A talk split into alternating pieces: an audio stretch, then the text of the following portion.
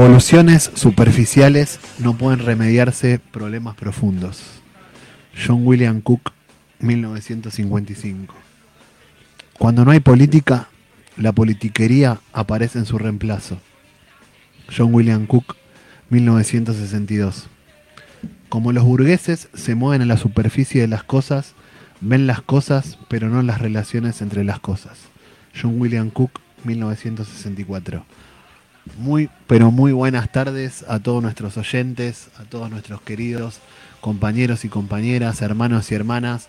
Acá estamos en este queridísimo programa que hacemos con mi compañero Charlie ahora, que en su momento estaba el compañero Ale Fernández.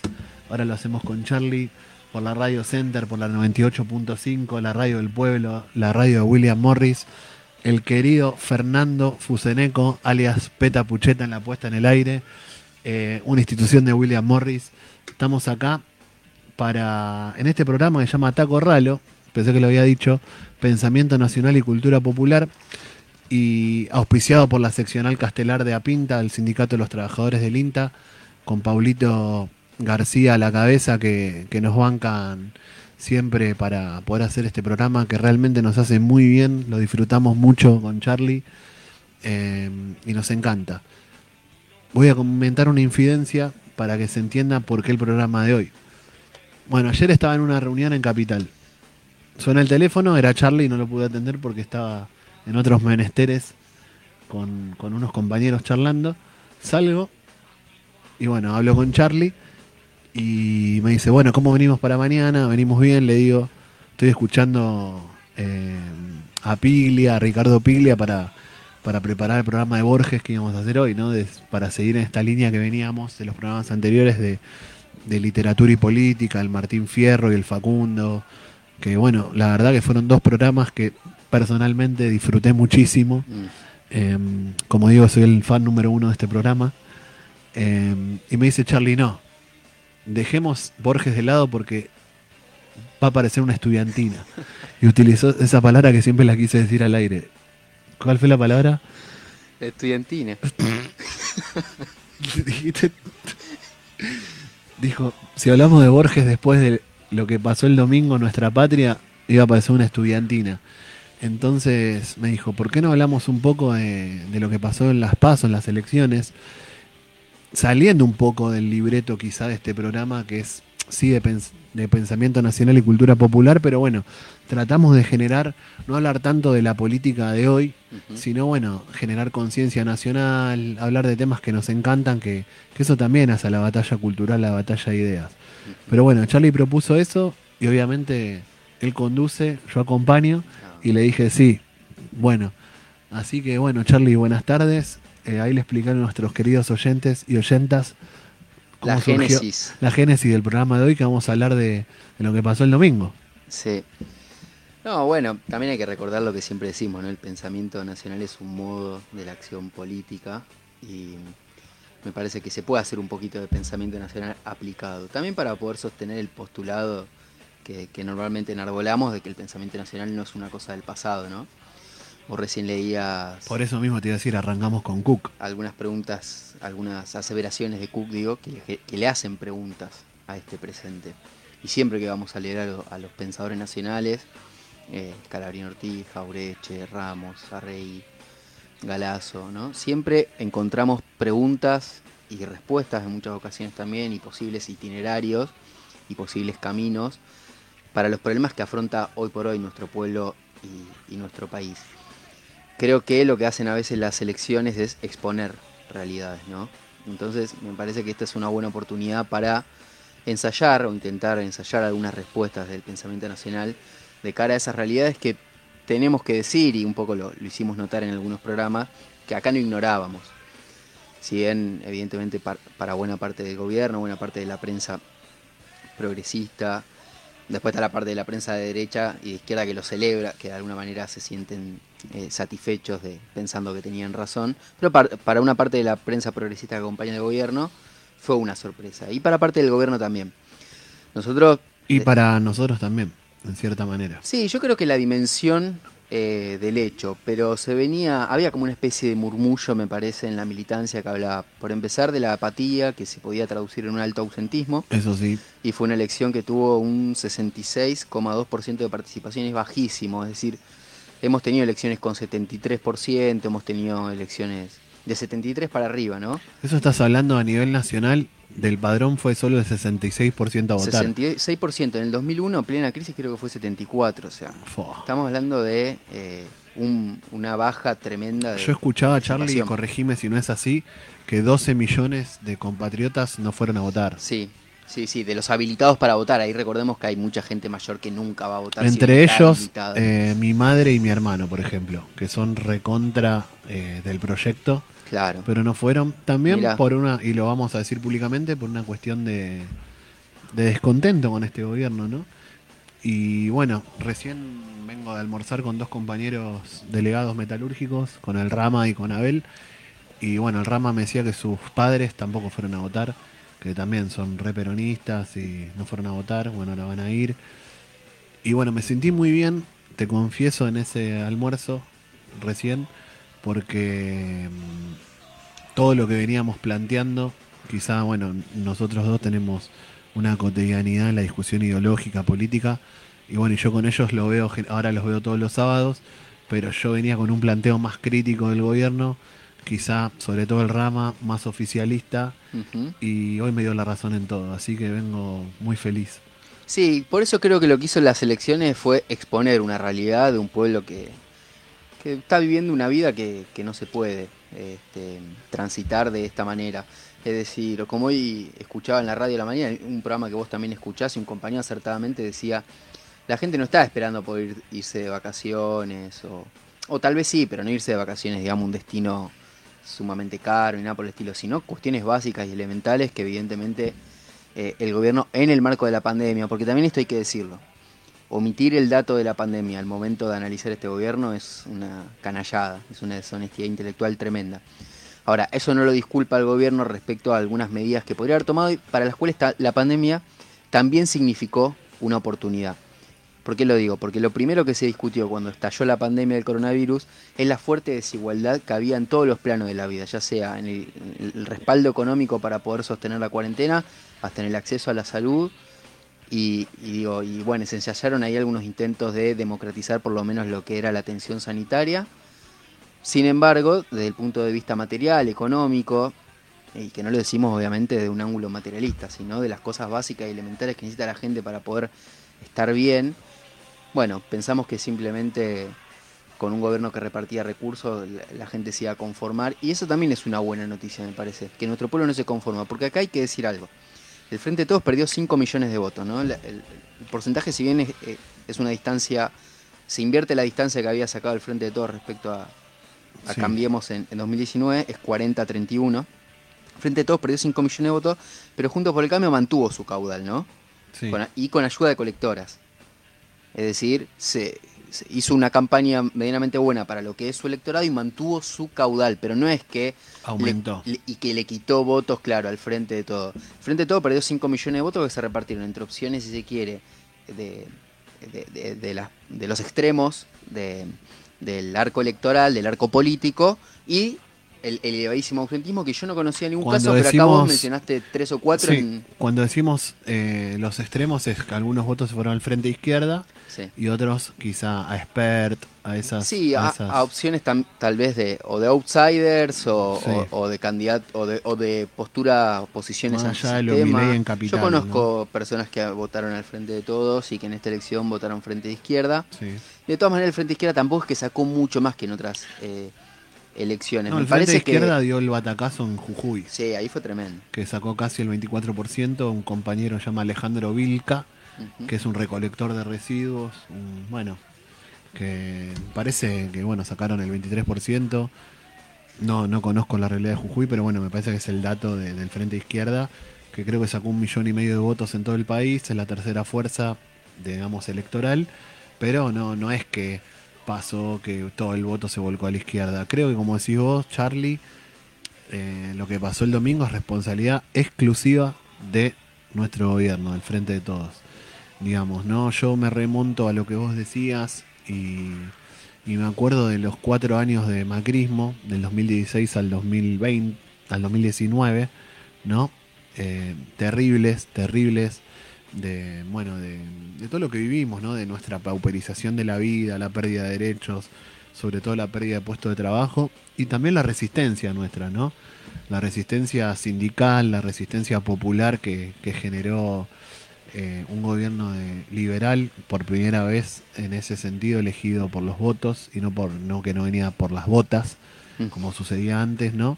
Que eso bueno veníamos hablando en muchos programas de Taco Ralo y bueno la resistencia popular nos hizo esperar. Más allá de, de la conducción de la CGT que obviamente desde este programa somos críticos del triunvirato y de, de la política o la no política que tiene el movimiento obrero se realizaron seis paros generales infinidad de movilizaciones, tanto de con los movimientos sociales, del movimiento obrero, y creo que fuimos los responsables de esa gran, me remonto un poquito y después retomás vos, ¿no? De esas dos grandes movilizaciones de diciembre del 17, que el mismo Mauricio Macri, con su conciencia de clase como tiene, dice, "Mi- el fin de mi gobierno fueron las plazas de esas toneladas de piedras que las tiene pesadas, que bueno, yo no- 14. 14 toneladas de piedras, que el movimiento obrero y popular ahí le dijo basta, perdimos, ¿no? En la reforma previsional que salió votada, pero eso fue un parteaguas, ¿no? Y venía, cambiemos de ganar las elecciones de medio término en octubre, o sea, dos meses después, dos meses antes de esas movilizaciones, con esa represión y la resistencia nuestra en las calles, ¿no? De diciembre del 17, en octubre le había ganado Unidad Ciudadana Esteban Bullrich, ¿no? A Cristina Fernández de Kirchner, nada más y nada menos. Y después la resistencia popular nos hizo esperar y esos 2018 y 2019 fueron de calle, movilizaciones, hasta que Cristina pone la frutilla del postre, ¿no? Cuando dice, bueno, no voy a ser yo la candidata, va a ser Alberto. Todos, con la, una gran mayoría, no, nos pusimos contentos, otros no tanto dentro del frente, más cristinistas, pero bueno, con eso se ganó. Eso, ese frente electoral coronó la resistencia de los trabajadores y el pueblo, que obviamente después no se vio reflejada, y eso es una de las críticas que yo puedo hacer, ya empezando a decir, no se vio reflejada en la discusión política, ni siquiera en los cargos, digo, ¿no? Pero en la discusión política, una vez que asume el frente de todos, cierra todas sus compuertas, levanta los puentes levadizos, deja las fosas con cocodrilos para nosotros, Sí. para el pueblo, para, para las organizaciones libres del pueblo, que somos convidados de piedra en este gobierno, no tenemos ni voz ni voto, eh, y gobiernan ellos en cuatro paredes, ¿no? Eh, así que creo que eso también tiene mucho que ver porque para la resistencia estuvimos y después para el gobierno no estuvimos. Y bueno, después ganamos y bueno, yo recuerdo una tarde que estábamos ahí en Tacorralo nuestro y justo en la tele se, Alberto sale con la noticia de la expropiación de Vicentín, que después se tira para atrás y para mí ahí comienza la debacle de- del gobierno, digamos, ¿no? Y te dejo. Sí, ese es un caso testigo de, de lo que venimos comentando, de una dirigencia política un poco plegada sobre sí mismo, porque a la lectura de Alberto, cuando ocurrió lo de Vicentín, que recordemos que tenía que ver con dar un paso hacia la soberanía alimentaria, después vamos a leer algunos datos para ver cómo está ese sector de la economía, pero sí decir rápidamente que este, en estos primeros ocho meses del año, eh, hasta agosto, ingresó eh, el complejo cerealero, el aginoso y sus derivados 23 mil millones de dólares. Es un récord del siglo. ingresó. Y, y ese, ese sector que está articulado alrededor de los puertos de Rosario coincide con el cinturón de pobreza de Rosario que es que, que contiene la pobreza más aguda del país. Entonces fijémonos cómo eh, ese, ese modelo de país agroexportador, extractivista, está completamente de espaldas a las necesidades de- del pueblo. Y, ¿Sabes, Charlie, lo que me haces acordar con lo que dijiste? Eh, le comentamos a nuestros oyentes que, bueno, que Argentina, como el petróleo nuestro, si bien nosotros tenemos IPF, ¿no? Y tenemos alguna producción de petróleo, como que la fuente máxima de, de, de riqueza, digamos, de exportación, de generación de divisas, o sea, de dólares, es el complejo oleaginoso agroexportador, ¿no? Lo que comentaba Charlie, que entraron 23 mil millones de dólares este año. Y la deuda externa nuestra con el fondo fue de 50 mil, o sea, casi la mitad ingresó por ahí. Y me acordaba de una cosa de, de Bolivia, cuando fue la guerra del gas y la guerra del agua, de que una vez vi un documental de que estaba el pueblo boliviano, ¿no? Las casas de los compañeros en, en una ciudad que no recuerdo cuál es, de Bolivia, y no tenían gas en su casa y pasaba el gasoducto de las empresas extranjeras a, a 100 metros de las casas. Y me hiciste acordar de la pobreza que hay en, en el Gran Rosario y que ahí está la, la- la red troncal fluvial, la hidrovía famosa. Sí, y todo toda la riqueza se va por ahí. que están eh, orientados hacia grupos minoritarios, muchas veces extranjeros o nacionales pero extranjerizados. Eh, en efecto, mira, hay un dato, creo que 2018-2019, 0,94% de los propietarios de tierras productivas acaparan el, casi el 34% a nivel nacional. 6.000 explotaciones nada más concentran el 50% de, de nuestra tierra productiva. Obviamente que dentro de ese segmento del 1%, cada finca, cada estancia equivale a 22.000 hectáreas. Nosotros siempre en todos los gobiernos populares... 22.000 hectáreas sería 22.000 manzanas. Sí, Creo que es más grande que Burlingame. sí, Sí. sí, no, pero O sea, cre- creo que sí. bastante más. que- estaban escuchando a... Sí, y tenemos... escuchando perdón, los datos que está tirando Charlie. Sí, sí, y tenemos grupos como los Grobo que tienen un millón, que explotan un millón de hectáreas en toda Sudamérica, es decir, niveles de concentración altísima. ¿Y qué decía con lo de Vicentín? Fue una decisión eh, adecuada, en el momento justo, ¿no? Y la lectura que hizo mm, el presidente Alberto Fernández en ese momento fue que el pueblo no lo había acompañado porque hicieron algunas movilizaciones en Avellaneda, la localidad donde está eh, la casa matriz de Vicentín. Entonces, y obviamente saltaron los medios. Avellaneda en Rosario, en, Santa Fe estamos en Santa hablando. Fe, exactamente. Saltaron los medios, digo, no solo mostraron los dientes, sino que convocaron movilizaciones eh, en varios puntos del interior. Y el presidente decidió mar- dar marcha atrás con, con esa medida. Bueno, uno siente que lo que vino después de eso fueron, si, si tomamos a Vicentín como caso testigo, fueron varias réplicas de ese sismo, ¿no? Y, y, eh, me parece que el gobierno ahí es donde no logró volver a hacer pie, porque lo que perdió un poco fue el rumbo. Y ahí es donde uno lo que se da cuenta es que ese diseño electoral del cual vos hablabas, que en un sentido dejaba fuera a los resistentes de, de la etapa del macrismo, era eficaz precisamente desde el punto de vista de los comicios. Pero tal vez no era eficaz para definir un rumbo, un, digamos, un gobierno de coalición, para definir un rumbo en el marco de una crisis de proporciones, como la crisis sanitaria y económica que atravesamos, y en un país semicolonial, digamos. Es muy difícil en ese marco poder, para un gobierno de coalición que contiene fuerzas dispares desde el punto de vista ideológico, consensuar algún tipo de rumbo. Y ahí es donde yo lo que identifico, para mechar algunas cositas del pensamiento nacional, ¿no?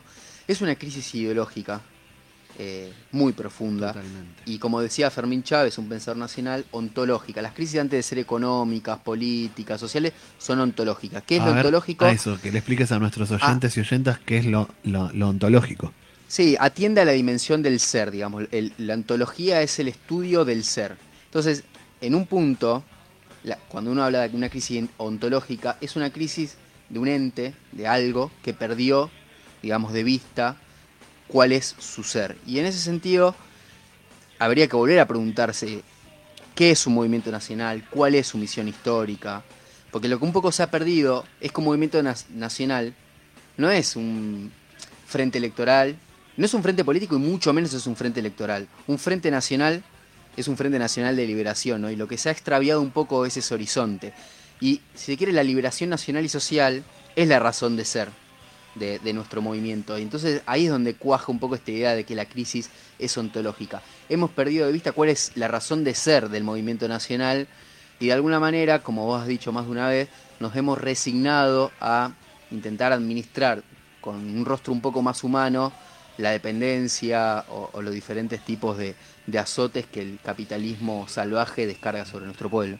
Espectacular lo que decís, Charlie. Y bueno, comentar que estamos acá en la Center de Morris, la 98.5, la radio del pueblo, saliendo acá en vivo en Taco Ralo, Pensamiento Nacional y Cultura Popular.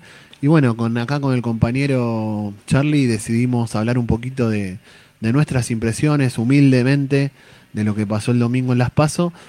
Y bueno, y vos que, estás acá en Morris o donde nos estés escuchando, que quizá cobrás el potenciar trabajo, con 12 lucas, cobras la asignación, vas a ir a buscar la mercadería eh, que esta semana están repartiendo en las escuelas, no tanto primaria o secundaria o jardín acá, acá en Morris, o, casa- o quizá estás desocupado, quizás estás changueando, quizás vas a la feria de la vida muerta a vender lo que tenés o a cambiar cosas, quizás sos municipal y cobras 20 lucas, o quizás estás en tu trabajo en blanco y tenés miedo a perderlo, em, o sos metalúrgico como nos pasa a nosotros y te anotás para un bolsón de mercadería teniendo trabajo en blanco, ¿no? Todas esas cosas que nos están pasando como pueblo, ¿no? O el PETA, por ejemplo, PETA que trabaja en el remis, ¿no? Trabaja acá en la radio, es un trabajador de lo que hoy llamamos la economía popular porque no tiene un trabajo en blanco, pero se la rebusca, sale a ganarse el mango y ve lo que está en la calle.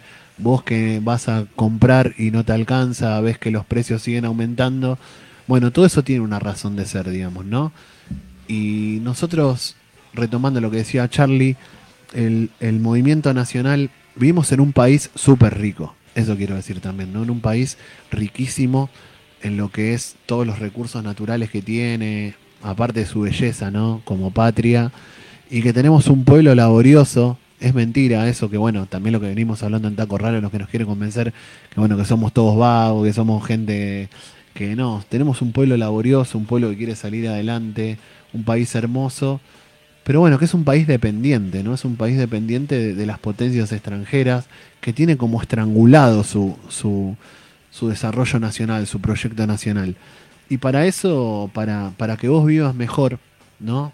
Que vos que nos estás escuchando, que puedas tener un trabajo digno, que puedas educar a tus hijos en una buena escuela pública, que puedas ir a un hospital o tener una obra social, si tenés un trabajo digna, que te cure, que, ¿no? que te puedas ir de vacaciones, que puedas tener un medio de transporte, un autito, ¿por qué no? Una moto, algo básico, ¿no? Lo que pedimos los argentinos, eso se llama justicia social, no es inclusión social, ¿no? Justicia social es que el trabajador, la mayoría de lo que nos está escuchando acá, son dos trabajadores, tengas o no trabajo, estés en negro, cobres del potenciar, necesitamos justicia social. Para lograr eso, hay que tocar intereses, ¿no? De los sectores de poder que nos decía Charlie. ¿Por qué? Vos vas a la góndola a comprar un aceite. Debe haber dos o tres empresas de aceite vas a comprar un producto de tocador, un jabón, un desodorante, hay dos o tres empresas que hacen los desodorantes y que ponen los precios. Vas a comprar la comida, vas a comprar la carne, 700 pesos un kilo de carne en un país donde somos casi el principal productor de vacas del mundo. Y 700 pesos casi estamos podridos ya de comer milanesa de pollo, alita de pollo, todo lo que tenga que ver con el pollo, que igual es muy rico, pero casi no comemos carne roja en este país. ¿Sabes cuántos frigoríficos manejan la carne? Cinco. Y se va toda afuera, digamos. Entonces yo creo que lo que la gente votó es eso. Queremos vivir mejor y siempre el peronismo, el movimiento nacional es lo que tiene que dar las respuestas. Y no las está dando, ¿por qué? Porque es como dice Charlie, tenemos un problema de ideología y de, y de ir un poquito más allá, ¿no? Hoy empezaba leyendo a John William Cook, para mechar un poco, como dijo Charlie, el pensamiento nacional con, el análisis de lo que nos pasa. John William Cook, a pesar de que su nombre es, parece inglés, es un gran pensador argentino y fue un peronista revolucionario, ¿no? Y él decía, ¿no? Él está, hay que ser un poco hereje, ¿no? Hay que correr el límite de lo posible un poquito más. Si nos resignamos a lo que tenemos, o, o como hace el gobierno, ¿no? Que ante el sector de poder que pone los precios, que aumenta los precios, que vive en la tele, digamos, bardeando al gobierno, diciendo que, el peronismo esto, que el peronismo lo otro, que Cristina esto, Cristina lo otro, que te viven bombardeando para sus propios intereses, nosotros le ponemos la otra mejilla. Y no, nosotros tenemos que tocar esos intereses para generar un desarrollo, ¿no? Y generar trabajo para todos, ¿no? Como hoy decíamos, ¿no? Em, creo que el gobierno, y corregime Charlie si no es así, te cedo la palabra, tiene una ideología que capaz que vos que estás escuchando en la radio le escuchaste nombrar, que se llama desarrollismo, ¿no? Que es la ideología que trajo acá el presidente Frondizi, que era radical, ¿no? Que después Mauricio Macri tenía el, la foto de Frondizi en el despacho de la Casa Rosada. Y los compañeros nuestros que dirigen, tanto económicamente, son desarrollistas. ¿Qué es el desarrollismo? Decir, bueno, acá tiene que haber industria. Ahí estamos todos de acuerdo. Los que estamos escuchando el programa y en esta mesa. Industria tiene que haber. ¿Pero qué industria? Ellos dicen, no, vamos a, decirle a los capitales extranjeros, que son los que fijan los precios porque tienen las empresas monopólicas que inviertan. Si invierten, van a generar puestos de trabajo y eso va a derramar para abajo, ¿no? Y eso nunca pasa, porque la teoría del derrame es una mentira. Y aparte de ser una mentira, es algo indigno. Porque es lo mismo que vos, ponele, yo estoy comiendo acá en la mesa, me están viendo, ¿no? Y se me cae una migaja. Y tiene que venir alguien a comer lo que yo derramo para abajo. Y no. El peronismo, el movimiento nacional siempre tuvo otra política, ¿no? Que no es el desarrollismo, que no es esperar del capital extranjero para que desarrolle la nación, sino de un Estado empresario, de organizaciones libres del pueblo, que inviertan y tengan su propia industria, su propio desarrollo. ¿Voy por ahí? Sí. Sí, lo que sucede es que para tocar intereses hay que plantear un nivel de conflicto que luego los enemigos del pueblo utilizan para atribuírselo justamente a ese tipo de gobiernos como el del peronismo, como si, si fuera responsabilidad de ese gobierno desatar ciertos escenarios de, de conflicto social que existen desde, no sé, yo pensaba recién en lo que vos decías de Bolivia, ¿no? Del tema del gas y, del agua. Es un país donde abunda el gas y el acceso de parte de la población era absolutamente limitado. Bueno, creo que es todavía más obsceno acá en Argentina que producimos alimentos para 400 millones de personas y 6 millones de personas pasan hambre. ese tipo de cosas no se pueden tolerar. Lo que ya no más, ya no más. Exactamente, y creo que esta fue un poco el llamado de atención, eh, el tirón de oreja Esperamos que el gobierno no crea que, bueno, entonces ahora la dimensión social y económica aparece sobre la mesa y es cuestión de reorientar algunas líneas presupuestarias. ¿no? Ahí nosotros creemos que para poder darle una solución al problema social y económico hay que hacer política. Y hacer política es reconstruir desde nuestro punto de vista un frente nacional, que es un poco lo que decíamos recién. Pero a ver, ¿cuál es la diferencia entre un frente nacional y un frente político o electoral? A ver es la intervención activa de las organizaciones populares, de las organizaciones libres del pueblo. Esa es la diferencia, por definición, de un frente nacional que supone la participación. ¿Qué sería, a ver, para nuestros oyentes y oyentas, qué serían las organizaciones libres del pueblo? Y las más visibles hoy por hoy en nuestro panorama eh, social son los movimientos sociales, los sindicatos, que desde nuestro punto de vista son las que más fuerza tienen, luego está todo el entramado comunitario de las sociedades de fomento, de los clubes barriales, diferentes instituciones, asociaciones cooperativas. Todo eso... Son, es donde el pueblo está por abajo, digamos. Pero porque aparte de lo que se trata, yo a veces lo escucho a Alberto, lo escucho verdaderamente dolido por esta situación. Pero lo que tiene que entender es que acá no se trata de tener razón. Se trata de tener razón y tener la fuerza para hacer los cambios que hay que hacer.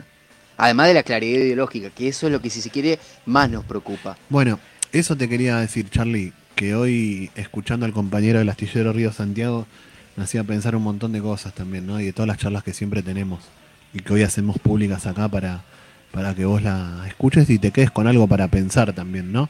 Decir, bueno, el problema no es acá cambiar los nombres o bueno, que se vaya un ministro, que venga otro, sino lo que hablábamos hoy con los compañeros en el almuerzo, ¿no? Decir, bueno, ¿qué, qué, qué es lo que hizo Perón en su momento en otro, quizá en otro contexto mundial, pero hoy el contexto mundial no es tan malo como decía Charlie.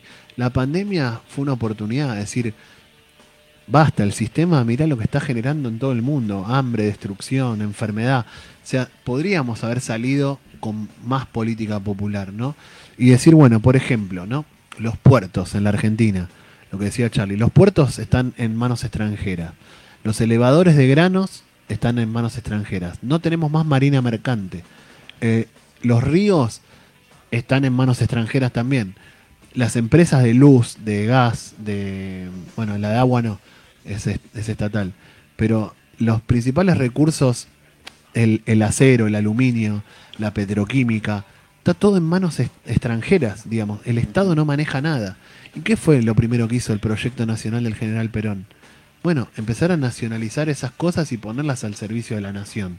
Digamos, no es una herejía decir hay que nacionalizar los puertos, tenemos que tener la luz, tiene que ser del Estado nuevamente, pues son recursos que tenemos que manejar para el bien común. No puede ser que eh, toda la economía esté para la ganancia de unos pocos y que el pueblo tenga la ñata contra el vidrio, sino que la economía tiene que estar al servicio del ser humano. ¿No? Al servicio de, la nación, de la patria, del desarrollo integral de nuestras personas, ¿no? Así que pienso que lo que hay que reorientar fundamentalmente es una visión ideológica, no volver a, ciertas raíces que nosotros nunca la hemos perdido, pero creemos que la dirigencia política del Frente de Todos está en babia en ese sentido. Sí. sí, y en ese sentido creo que se trata de desempolvar los programas también, ¿no? Que Hernández Arregui, otro pensador nacional, decía algo interesante que en lo fundamental el programa es la independencia económica, ¿no? Alberto y, los diferentes funcionarios del gobierno este, hablan mucho y repiten todo el tiempo la cuestión del trabajo y de la industria. Pero lo que hay que preguntar ahí es cómo lo vamos a hacer. Porque si lo vamos a hacer eh, emitiendo pesos, que después sabemos cómo eso eh, impacta en el tipo de cambio, y después se genera una devaluación que nos hace más percha todavía, hay un problema acá, evidentemente, que es que un bien escaso en el país y el más importante de todos para, digamos, darle base sólida los famosos, a nuestro desenvolvimiento son las divisas. Los dólares. Los dólares. El gobierno tiene que, de alguna manera, eh, capturar una porción mayor de las divisas que ingresan al país, sobre todo a instancia del, del agro, que representa un 48-50% de nuestras exportaciones. Ahora, porque si no es empezar, es tratar de, por ejemplo, controlar los precios yendo a las góndolas, es ir al eslabón, si se quiere, más visible pero menos determinante de ese, de ese proceso de conformación y manipulación de los precios. El gobierno lo que tiene que hacer, evidentemente, es nacionalizar el comercio exterior, porque aparte a veces dice, no, el Instituto Argentino para la Promoción del Intercambio, el, IAPI, que fue una iniciativa del peronismo, que fue la nacionalización del comercio, porque decías, ¿qué hizo el peronismo? Nacionalizó todas esas áreas y nacionalizó la administración del comercio exterior a través del IAPI y nacionalizó los depósitos bancarios. Sería como que hoy ponele, ¿no?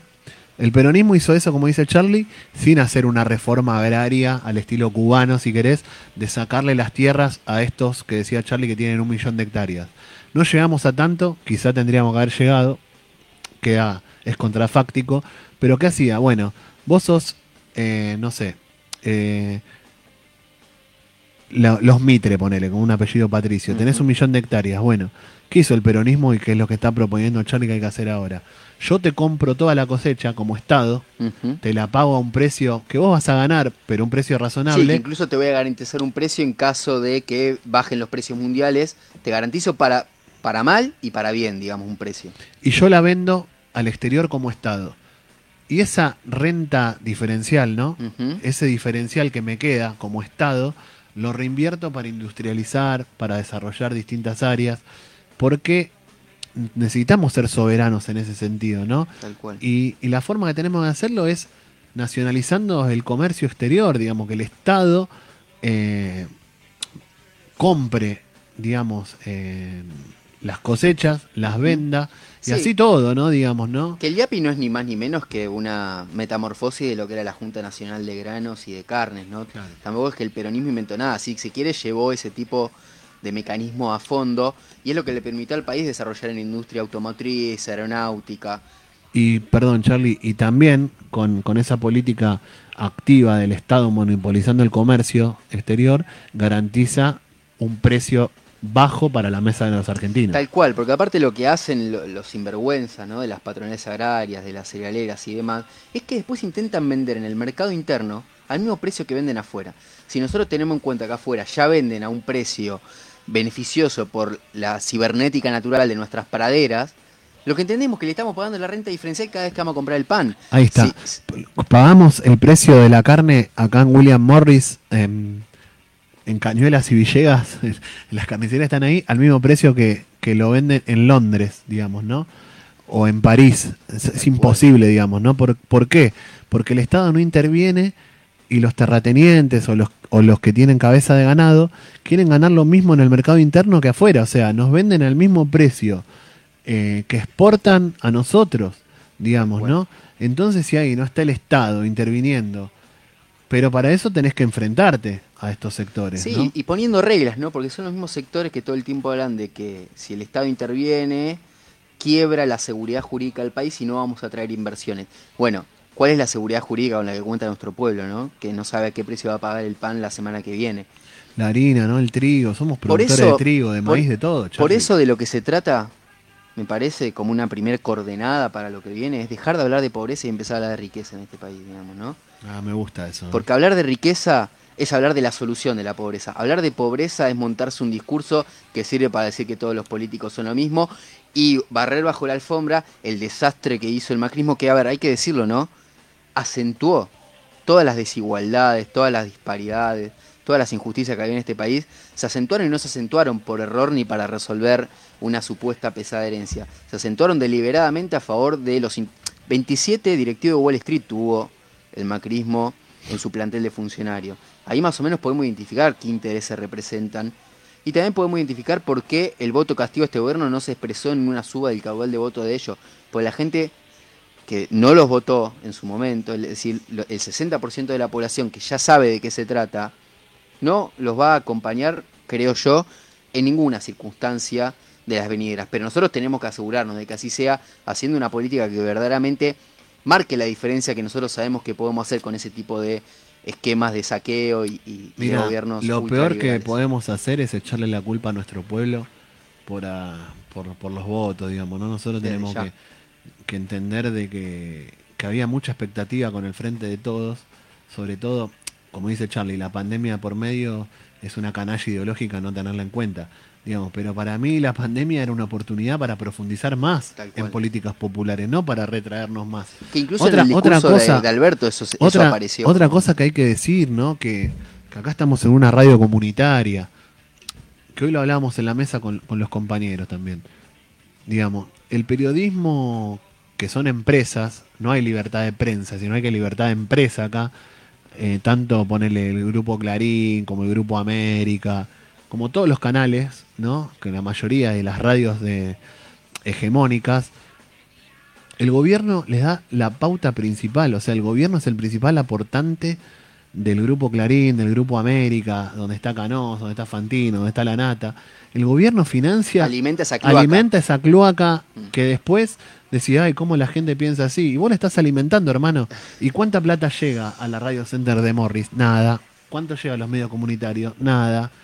Entonces, digamos, si, si desde que asumiste la tele y los medios de comunicación que responden a intereses económicos de los grandes grupos, te está pegando igual. Sácale la pauta y generá otros medios, ¿no? Si te van a pegar igual. Entonces es una ingenuidad y una y hay una comodidad cierta de, de, la clase política argentina, ¿no? Que están muy cómodos en sus puestos, están muy comoditos en sus despachos, con aire acondicionado en verano, con calefacción en invierno, ¿no? Y bueno, hermano, para, para sacar adelante la patria, la patria es una épica también, no se puede en la vida de todos los que están escuchando, si vos querés algo, te tenés que sacrificar y no es fácil la vida para conseguir algo que vos quieras, ¿no? Entonces, el que no lucha por lo que quiere no merece lo que desea, decimos también, ¿no? Y si nosotros queremos un pueblo feliz, justicia social, no, no te la va a regalar nadie, ¿no? Porque eso es lo que decía Perón, ¿no? Los derechos no se mendigan, se conquistan. Entonces, si nosotros queremos un pueblo feliz, la grandeza de la nación y la felicidad de nuestro pueblo, como dice la doctrina peronista, tenemos que mover el avispero y enfrentarnos a estos sectores, ¿no? Y no es con es con es con con digamos huevos y ovarios, pero también con ideas, ¿no? Como estamos planteando acá. No mañana seguramente va a haber anuncios que, que, a, que, a, nosotros nos va a venir bien, ¿no? A los trabajadores, a los humildes van a venir bien porque creo que van a aumentar la jubilación mínima, puede ser que vuelva un IFE, puede ser que aumenten el potenciar, puede ser...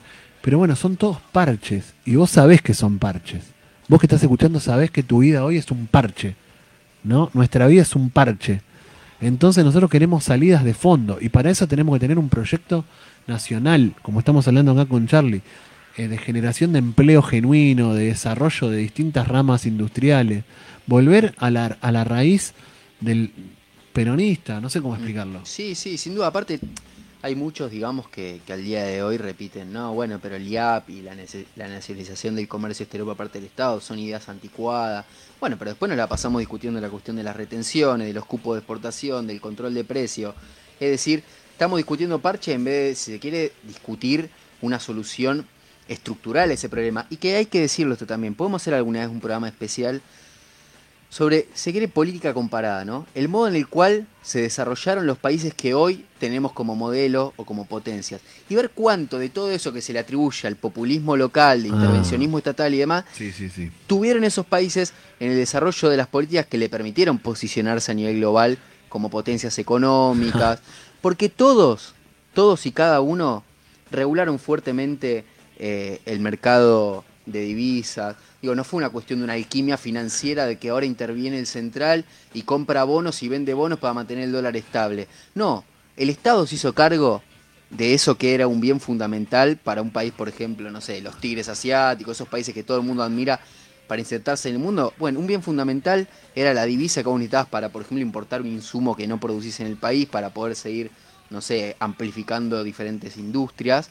Bueno, el Estado se hizo cargo de ese tipo de, de dispositivos que no dejan de ser dispositivos de poder que si vos los pones en mano del sector privado y ni hablar de minorías extranjerizadas, terminan jugando, terminan siendo incluso herramientas de destrucción y de arrasamiento de ese tipo de proyectos populares.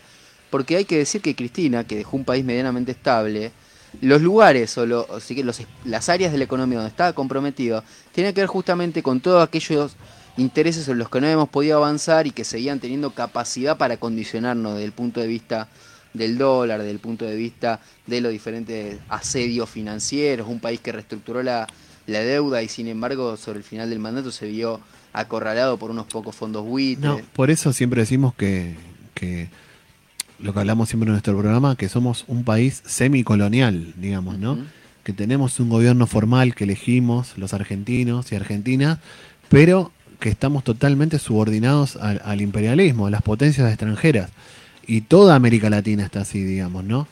Salvo algunas hon- honrosas excepciones como quizá Cuba o Venezuela, que están bloqueadas por estos países. Y también que la salida es em, continental, digamos, la unidad latinoamericana. Va a ser mucho más fácil que nosotros nos liberemos, que desarrollemos, que nos desarrollemos integralmente, si es en un proyecto de, de una Latinoamérica unida. Con un proyecto continental, ¿no? Sí, Como porque- San Martín, Bolívar. Ahí hay otro aspecto, ¿no? En Argentina, a diferencia de Brasil, por ejemplo, no alcanza que consume una parte chiquitita de la población porque ellos tienen una población enorme. Claro. Entonces, si se quiere, las clases medias, medias altas y altas ya mueven el mercado interno. En nuestro país, que somos apenas 45 millones de personas, es imprescindible que se amplíe el mercado de consumo y para ampliarlo hay que hacer transferencia de riqueza, porque acá no se trata, insisto, de un IFE, como, como vos bien decías. Sí. Acá se trata, si el macrismo es una transferencia de riqueza a favor de los sectores del capital concentrado, hay que hacer una transferencia inversa. No hay salida sin eso, no hay, si se quiere, ingeniería presupuestaria que pueda subsanar un- una disparidad semejante, digamos. Sí. Y en ese sentido, perdón, me parece Sí. que de lo que tenemos que con lo que tenemos que salir de esta situación post paso es con un programa que le dé una respuesta al qué, al qué hacer, y también Esa pregunta se la hicieron varios en la historia. Sí, y también eh, pudiendo contestar al cómo. Digo, retomando a los pensadores nacionales. Para Jaureche, el irigoyenismo, el peronismo, significaban, en, en sus palabras, la presencia del pueblo en el Estado. Para Ramos y para Rey, el peronismo había significado la primera experiencia de la clase obrera en el poder. ¿no? Bueno, ahí tenemos el matiz de izquierda nacional, nacionalismo popular. Pero ¿a qué voy con esto? En los dos casos, lo caracterizaban en función del modo en el cual el pueblo participaba del poder. Nosotros los que nos estamos encontrando en estas circunstancias es una especie de, de desconexión dramática entre partes de las dirigencias que hacen su Zoom, ¿no? que se juntan con especialistas, que se- y el pueblo organizado que muchas veces tiene las respuestas que están faltando, tienen, eh, si se quiere, bien eh, demarcado el camino que hay que seguir porque están conectados con el pueblo, porque las organizaciones populares son las que emanan del mismo pueblo, y que este gobierno al momento de diseñar políticas, de tomar decisiones importantes, lamentablemente no está teniendo en cuenta, ¿no? Más Bueno. allá del discurso para la... Mirá lo que dice galería, acá. ¿no? Cook no asumió el peronismo desde la superestructura, sino desde las bases. Y lo que hablamos acá con Charlie no es de hacer un basismo o un clasismo ingenuo o bobo, digamos, ¿no? Pero Articular ambas dimensiones. también lo que uno ve, y está bueno ser honesto intelectualmente y militantemente, si se quiere, es lo que está pasando con la política hoy, ¿no? Y, y eso lo decía Lula también, ¿no? De por qué el PT en Brasil perdió o por qué digamos, se pierde un poco si la militancia pasa a ser un trabajo o la política pasa a ser un trabajo, estamos jodidos. Y en ese sentido, sé que hay mucha gente acá en William Morris que recurre a la política, acá en William Morris y en todo el país, ¿no? Porque es la crisis económica que hay y la falta de trabajo, que vos te acercás a la política por un trabajo. Porque para tener un changuita, decir, bueno, acá está, ponele, acá está el municipio, que sería Juanchi, y tenés la cámpora después, ¿no? Como de los dos grandes agrupamientos dentro del gobierno. Te acercás ahí, Juanchi tiene un puesto municipal, cobras un sueldo municipal, que es bajo. Pero después vos ya dependés del político. Y el político cierra toda discusión, ¿no? Y vos no podés discutir porque tenés miedo a perder tu trabajo. La cámpora, acá, ¿qué maneja? La Universidad de Hurlingham, maneja el PAMI, maneja el ANSES. Tiene un montón de, de lugares donde. en la municipalidad también. ¿Y qué hacen? Vos te acercás porque la masa Cristina, por un sentimiento, y después te dan un trabajo. Y después nada, vos no opinás más y tenés que seguir lo que dicen estas elites, ¿no?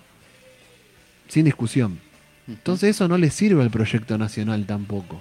No le sirve porque el, el aplaudir o el, o, el, o, el, o el cerrar el debate fortalece al enemigo, digamos, ¿no? Y lo mismo con, con el potenciar trabajo y todo eso, ¿no? Vos tenés que cobrar el potenciar trabajo y capaz estás en una organización. Te dicen tenés que ir a tal marcha. ¿no? Y, ni te explican por qué, ni sabes por qué. Bueno, te di tres ejemplos, tanto el municipio como la cámpora, como el potenciar trabajo, terminan oprimiendo, ¿entendés? Porque termina siendo un trabajo y no le sirve a nadie, digamos, ¿no? Después te pones la pechera del frente de todos, de Randazo o del PRO y es lo mismo. Y te mandan a repartir volantes y no hay discusión y se pelean por los cargos. Entonces, bueno, tenemos que romper con todo eso, ¿no? Volver a, la militancia por las utopías, por las ideas, por los proyectos, digamos, porque si no, da todo lo mismo y esto, la, la obturación del debate, el cierre de debate, Charlie, para mí fortalece siempre a los sectores de poder económicos. Sí, nosotros decimos, y creo que en esto hablo por los dos, más allá de esta crítica justa que, haces, que no estamos en contra de la, de la existencia de organizaciones políticas eh, como, puede ser la cámpora, sí nos parece que sería más saludable para el movimiento nacional que el pueblo también cuente con sus propias herramientas para participar del poder en los términos que decíamos de, Jaureche, de Ramos o, de Hernández Arrey. Me parece que lo que ha pasado en las últimas décadas es que esa intermediación se ha vuelto eh, un puente necesario para que el pueblo de alguna manera eh, dialogue con, las diferentes instancias de resolución de sus problemas, pero no participa activamente. ¿Es beneficiario o es perjudicado por las diferentes políticas o modelos políticos? Y nosotros lo que necesitamos es que participen. Hay un dato que, comentamos frecuentemente, que es que durante el primer peronismo 3.000 dirigentes obreros se insertaron en la estructura del Estado. Y es un momento donde, como, como bien dice Hernández Arrey, pensar la, una industria nacional era pensar la nacionalización de las diferentes ramas de la economía. Y a mí lo que me viene preocupando últimamente, lo hablaba el otro día con un compañero, es que hoy ves a algunos dirigentes del frente de izquierda en la televisión hablando de un, lo que decimos en, el un debate, digamos, clásico del marxismo, un programa burgués de nacionalización. Los tipos dicen, bueno, hay que nacionalizar acá, hay que nacionalizar allá, no hay que pagar al Fondo Monetario. ¿No? Que eso siempre lo han dicho de todas maneras, lo del fondo, pero sí esta cuestión de las nacionalizaciones, a mí me llamaba la atención, ¿no? ¿En qué momento nosotros Dejamos. abandonamos esa retórica? Claro.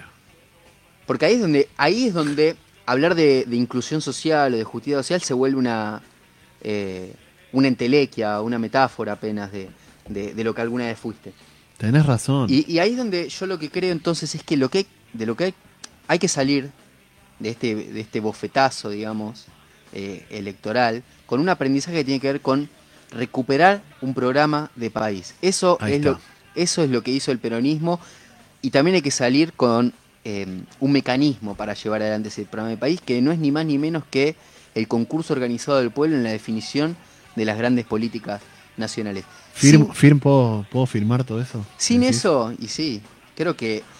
Y creo que lo firmaría cualquiera. Me parece que, que hoy por hoy Este, estamos en una, en una instancia de todas maneras de desmovilización muy profunda. Yo creo que la pandemia, eh, incluso a gran parte de la militancia, la, la- la ha cobardado un poco, la, ha de- la ha aislado un poco, pero me parece que, Pero bueno, en eso. que todos los que seamos invitados a participar de un proyecto que recupere su épica y recupere los grandes propósitos nacionales, todos nos vamos a sentir motivados a, a intervenir fervorosamente. Y me parece que con lo que decís vos, con e- la relación de fuerzas entre el campo del pueblo y, la, y las corporaciones económicas y con mediáticas, políticas, judiciales, es totalmente dinámica, ¿no? Porque a veces dice el gobierno, no, le tengo que pagar al fondo porque la relación de fuerza, y la relación de fuerza se construye, digamos, ¿no? Si nosotros tenemos una política activa y le explicamos al pueblo, ¿no? Por ejemplo, el tema de la deuda externa, que siempre decimos que las estafas no se pagan y las deudas sí. Los 50 mil millones de deuda externa que tenemos con el Fondo Monetario Internacional, que fueron contraídas por, por Mauricio Macri en el gobierno anterior, fue una estafa a nuestro pueblo, porque esos 50 mil millones vinieron y se fugaron, y no se construyó ni siquiera un puente, o no se abrió una fábrica, o no se, no se hizo nada. Esa plata se la llevaron De los cinco 45 vivos. mil millones, 24 mil millones de dólares se fueron en, en- en la semana posterior a las PASO, que Macri salió a, a decir que la gente había votado mal. Claro. Se fueron en, en un abrir y cerrar de ojos. Ahora. ¿por qué eh, tenemos que pagar esa deuda a costa de, de- del hambre de nuestro pueblo? Si fue una estafa. Entonces digo, ¿por qué el gobierno no explica bien esta estafa? Y de última hagamos un plebiscito, se me ocurre, es una época en que hay que inventar, hay que tener políticas originales, mover el avispero, como decimos, ¿no? Esta desmovilización que hablaba Charlie. Bueno, hagamos un plebiscito explicándole a nuestro pueblo a ver si queremos pagar en más años, en menos años, no pagar la deuda. ¿Por qué, ¿Por qué tenemos que aceptar todo lo dado y administrar la dependencia tal cual está? Sí. No, digamos, no, el, el peronismo es rebelde y, y necesitamos volver a esa sana rebeldía contra, contra lo establecido, digamos, ¿no? Porque la política, ¿para qué sirve si no es para transformar la vida? Si hacemos política y tenemos estos niveles de, pobreza y de, y de autodenigración nacional, y bueno, no hagamos más política. Si hacemos política para, para tener esto que está pasando hoy, no sirve. La política es para transformar y para generar justicia social, independencia, independencia nacional, digamos. Creo que, es optimista el futuro, ¿no? Porque creo que este golpazo tiene que servir para, para que se abra la discusión dentro del frente de todos. Para que los compañeros, como los que están hablando acá, y seguramente que hay miles y miles de compañeros que tenemos esta visión, que se abran las puertas para que nosotros podamos dar nuestra opinión, que se le abran las puertas a las organizaciones libres del pueblo, que se abran las puertas a los despachos. Y si no, la vamos a abrir a patadas. Sí, sí, creo que, que va un poco por ahí, digamos. Me parece que, la política no debe parecerse un conciliábulo, no debe ser, eh, no debe estar, digamos, diseñada en función eh, hasta de ciertos rasgos sociales, fenotípicos, ¿no? Hay una cuestión está muy concentrada en la ciudad, en las clases medias blancas, universitarias, que intentan representar algo que muchas veces no conocen y, me parece que va por ahí, ¿no? Eh, democratizar el campo nacional y popular. Se quiere que, que no implica jugar a la socialdemocracia Ahí en la disputa con los enemigos, porque con eso, con los monopolios que establecen una dictadura eh, objetiva, digamos, ¿no? Eh, para con el resto de la población no se puede jugar a- al diálogo o a la socialdemocracia, uno no se puede empecinar en esa opción. Pero en el propio campo de, de- iba a decir de la revolución, ¿no? Pero ya sería demasiado. Sí, sí, En ya. el, en el propio campo nacional sí hay que llevar a, fondo, en la medida de lo posible, sin, sin dejar de entender ¿no? que, que las dirigencias para algo están, están para resumir eh, voluntades, están para, para concentrar decisiones. Es una, es como, esto como dice García Linera, ¿no? Hay una tensión creativa entre los movimientos populares y la presencia en el Estado de esos movimientos populares y sus respectivas dirigencias. Y es una tensión creativa en el sentido de que si se mantiene la tensión, es saludable y es productivo. El problema es cómo esa tensión se intenta erradicar. Entonces, ¿cómo es que la gente se quede en la casa, que yo hago la política y en todo caso le van a llegar los beneficios? Bueno, Y así nos va. y otra cosa que a mí me interesa de lo que vos estás diciendo es que vos, de alguna manera en tu mensaje, lo que pedís es algo más de audacia, de temeridad, incluso de imaginación Sí. a la, a la clase dirigente. Bueno, yo lo que quiero es que la imaginación tiene como supuesto la fuerza. Porque uno se puede imaginar aquellas cosas que puede hacer. Entonces lo que yo creo es que no se trata de que este gobierno eh, se quiere frote la lámpara y saque eh, o leyes o decretos que signifiquen un avance en la letra, porque eso va a ser letra muerta. Si vos no tenés la fuerza para poder eh, efectivizar, digamos, ese tipo de medidas. ¿Y dónde está la fuerza?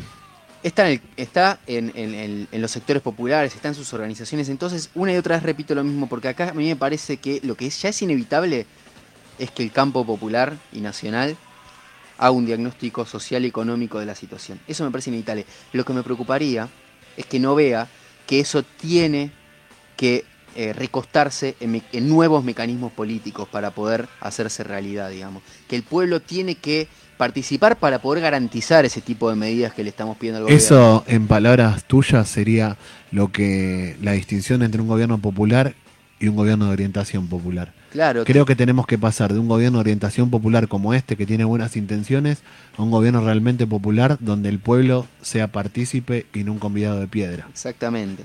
y acá ya nos está mirando Peta, que ya pasó la hora, Charlie, es terrible. Quería decir que hay un Facebook que hizo la negra Cintia. Si estás escuchando, negra, pasame el Facebook o lo tenés vos, Charlie. Taco Ralo, Pensamiento Hay un Facebook donde pusimos todos los programas, están todos los programas de Taco Ralo para que te puedas meter y escucharlo, que bueno, si no, eh, ya nos queda poco tiempo, lo pasamos la semana que viene, pero ya tiene 100 seguidores, tiene más que yo en Twitter que hace un año que estoy. en una semana ya tiene más seguidores que yo en Twitter que hace un año que estoy, que mi madre tiene 3.000 seguidores y yo tengo 120. Así que, bueno, nada quería esto, que somos muy felices haciendo Taco Ralo. Extrañé hablar de literatura y política, quiero decirte, pero bueno, ameritaba hablar de, lo que está pasando, ¿no? Somos actores políticos, toda, la, toda vida es política, eh, aunque pienses que no, toda decisión política afecta a tu vida y todas las decisiones que tomas vos son políticas. La política es algo hermoso, ¿no? Es algo hermoso porque permite que transformemos toda nuestra vida para, algo mejor.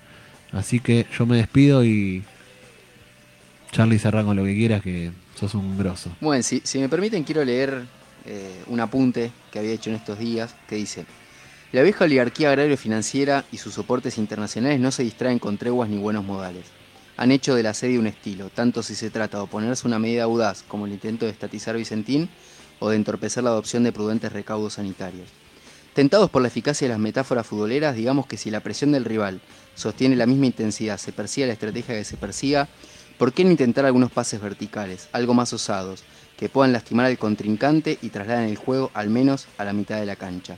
En otras palabras, que las condiciones solo permitan avanzar equilibradamente no significa que se pueda jugar al equilibrio en el área propia. Después de todo, asumir al enemigo es el primer nivel de la conciencia política y es el equívoco que no puede concedérsele a un gobierno popular.